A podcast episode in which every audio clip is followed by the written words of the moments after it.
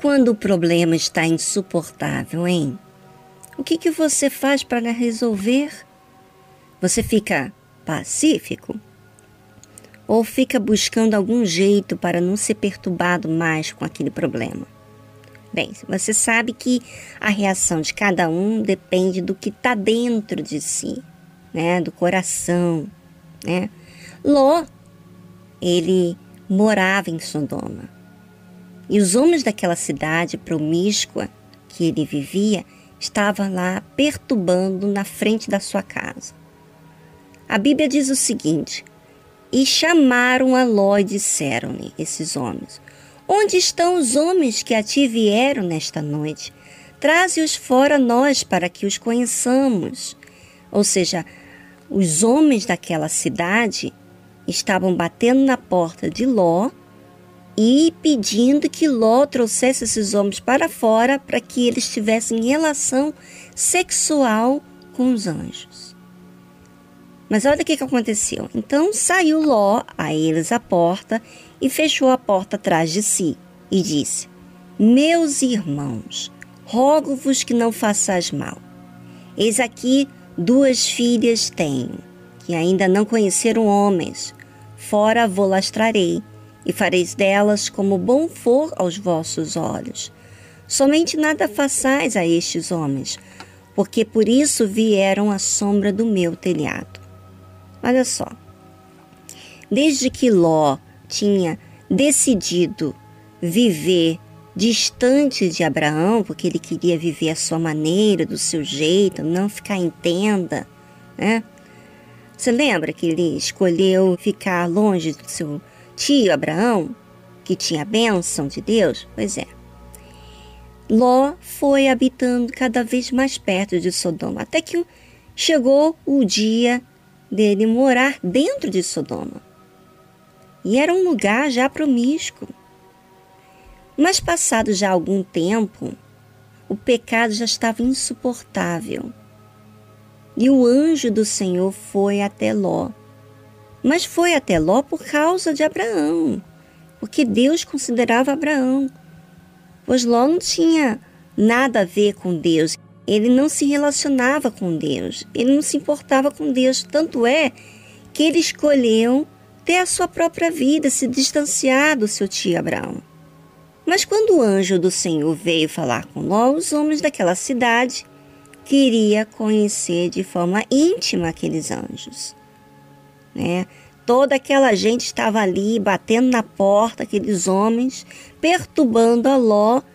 E Ló, querendo dar um jeito na situação, ele fez o quê? Ele ofereceu suas duas filhas, que Diz ele que ainda não conheciam homens e ele ia trazer essas filhas para fora para que eles usassem da melhor forma, como fosse bom aos olhos daqueles homens. Olha que situação. Se aqueles homens não eram bons para tratar os anjos que Deus trouxe até Ló, imagina o que faria com as filhas dele.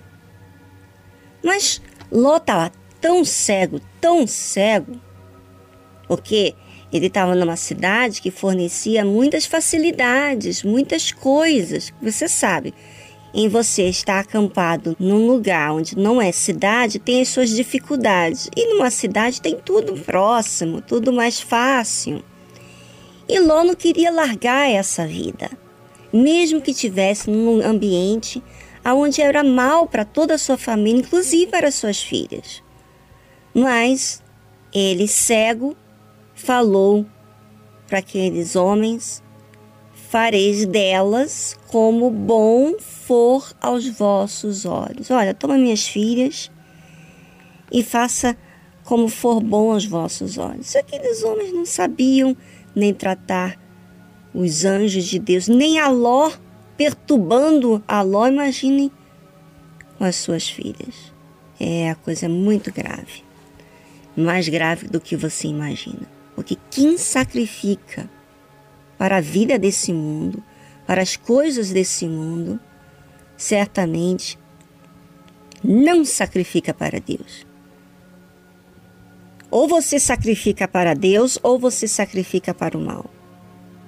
E aí, claro, quando é para você sacrificar para Deus, vai demandar muito esforço da sua parte, porque você vai ter que renegar muita coisa. Mas a consequência, o final é sempre melhor. O início é muito difícil, mas o fim é o melhor. Já quando você sacrifica para esse mundo, o início é muito bom, mas o final é horroroso. O que é bom aos seus olhos? Aparentemente é bom ter uma vida mais agradável e fácil, não é? Mas as facilidades são, na verdade, uma arapuca. Muitos, por causa da ambição, sacrificam filhos, marido, esposa, tudo por causa daquilo que os seus olhos veem.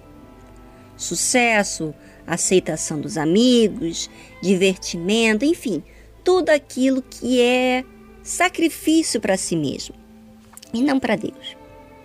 Quando os homens daquela cidade de Sodoma queriam conhecer os dois anjos, revelava o lugar que Ló aceitava viver. E para que Ló não perdesse a amizade que tinha com essa sociedade, com essa circunvizinhança, ele ofereceu as suas duas filhas e disse: Fareis delas como bom for aos vossos olhos. Olhe como fica cego a pessoa que não sacrifica para Deus. Ela sacrifica seus filhos para o mundo para continuar tendo aceitação com as pessoas da sociedade. E eu fico aqui boba, boba. Como que muita gente, inclusive na igreja, crentes, compromete a salvação de seus filhos por causa de um âmbito profissional, principalmente para serem bem vistos pela sociedade e às vezes até para ter um sucesso, um futuro promissor. Pensando assim, se você pensar no futuro promissor nessa vida, realmente é muito importante não digo que seja errado você estudar, que você trabalhar, você investir.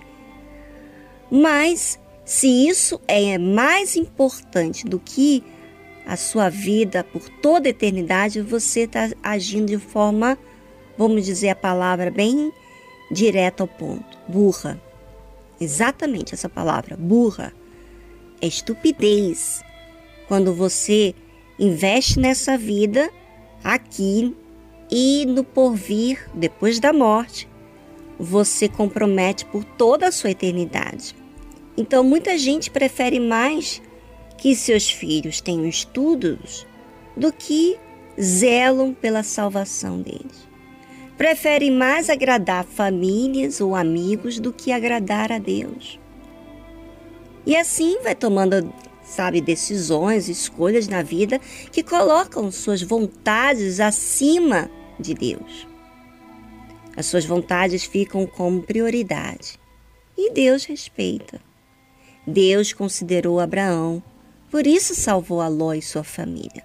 Mas Ló não teve nenhuma consideração com Deus. Mesmo errando e perdendo tudo o que tinha, inclusive sua esposa, ainda assim foi resistente a buscar a Deus. E só que impede é a própria pessoa, né? Muitos são até poupados por causa de algum familiar que é fiel a Deus. E eu digo para você, ouvinte, cuidado, para que você não seja poupado por causa de algum familiar seu que tem consideração, porque você, quando você é poupado pelo seu familiar, você ainda não adquiriu o valor que Deus tem na sua vida. Você não entendeu Ele. Você não valorizou Deus. O certo é você ser poupado pelo seu próprio sacrifício de negar a sua vontade.